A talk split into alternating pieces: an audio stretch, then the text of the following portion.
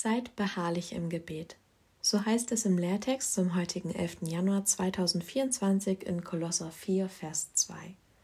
Wunderschönen guten Tag, ich bin Maika Hirschfeld, Gemeinschaftspastorin in der Oase im Reitbahnviertel einer sozialmissionarischen Gemeindeentwicklung in Neubrandenburg. Seid beharrlich im Gebet.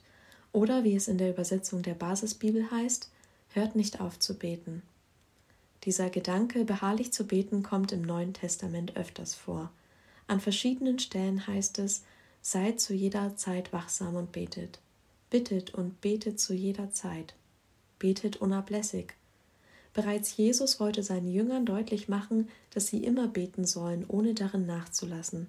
So heißt es beispielsweise in Lukas 21, Vers 26, Wachet aber alle Zeit und betet, dass ihr stark werdet.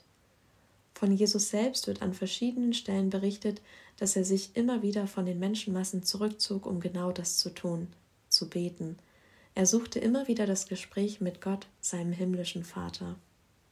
Paulus scheint sich Jesus zum Vorbild genommen und ebenfalls viel Zeit im Gespräch mit Gott verbracht zu haben. So schreibt er in einem seiner Briefe Vor Gott, unserem Vater, müssen wir immer wieder an euch denken. Und an anderer Stelle Deshalb beten wir auch alle Zeit für euch. Diese Beispiele zeigen, Gebet, unser Reden mit Gott, scheint eine überaus wichtige Angelegenheit zu sein. Sonst gäbe es kaum so viele Stellen in der Bibel, die davon reden. Und zumindest in der Theorie ist uns das ganz bestimmt klar. Doch wie schaut es damit in der Praxis aus? Wenn ich ehrlich bin, verbringe ich den Großteil meiner Zeit nicht im Gebet. Und wenn ich ganz ehrlich bin, schäme ich mich dafür. Und zwar nicht, weil ich deswegen das Gefühl habe, ein schlechter Christ zu sein und den Ansprüchen und Vorstellungen Gottes nicht zu entsprechen, sondern weil ich doch eigentlich genau weiß, wie gut es mir tut, mich und mein Denken immer wieder beständig auf Jesus auszurichten. Weil ich weiß, welchen Frieden es mir bringt, mich nicht ständig allein mit alles und jedem abkämpfen zu müssen, sondern die Dinge, die mich beschäftigen, mit Gott zu besprechen und bei ihm abzulegen.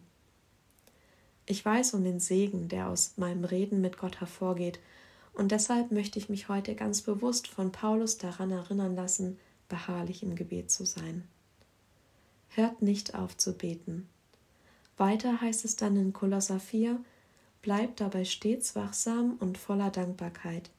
Betet dabei zugleich auch für uns, dass Gott uns eine Tür für sein Wort öffnet. Mit ihm verkünden wir das Geheimnis, dass Christus bei euch gegenwärtig ist. Die wunderbare Wahrheit ist, Jesus Christus ist bei uns gegenwärtig. Er ist da, bei dir, überall und in allem, was du tust. Er geht mit dir und er geht dir voraus in jede Situation, in die du kommst. Sollte es da nicht eigentlich das Natürlichste der Welt für uns sein, mit Jesus ins Gespräch zu gehen? Ihn bewusst mit einzubeziehen in unseren Tag und mit ihm zu besprechen, was wir so erleben, was uns erwartet, uns ängstigt, herausfordert und freut? Sei beharrlich im Gebet.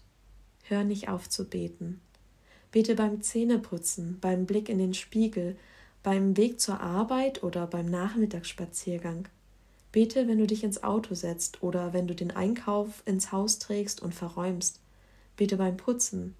Bete auf dem Weg zu einer Besprechung oder auf dem Nachhauseweg nach dem Treffen mit guten Freunden.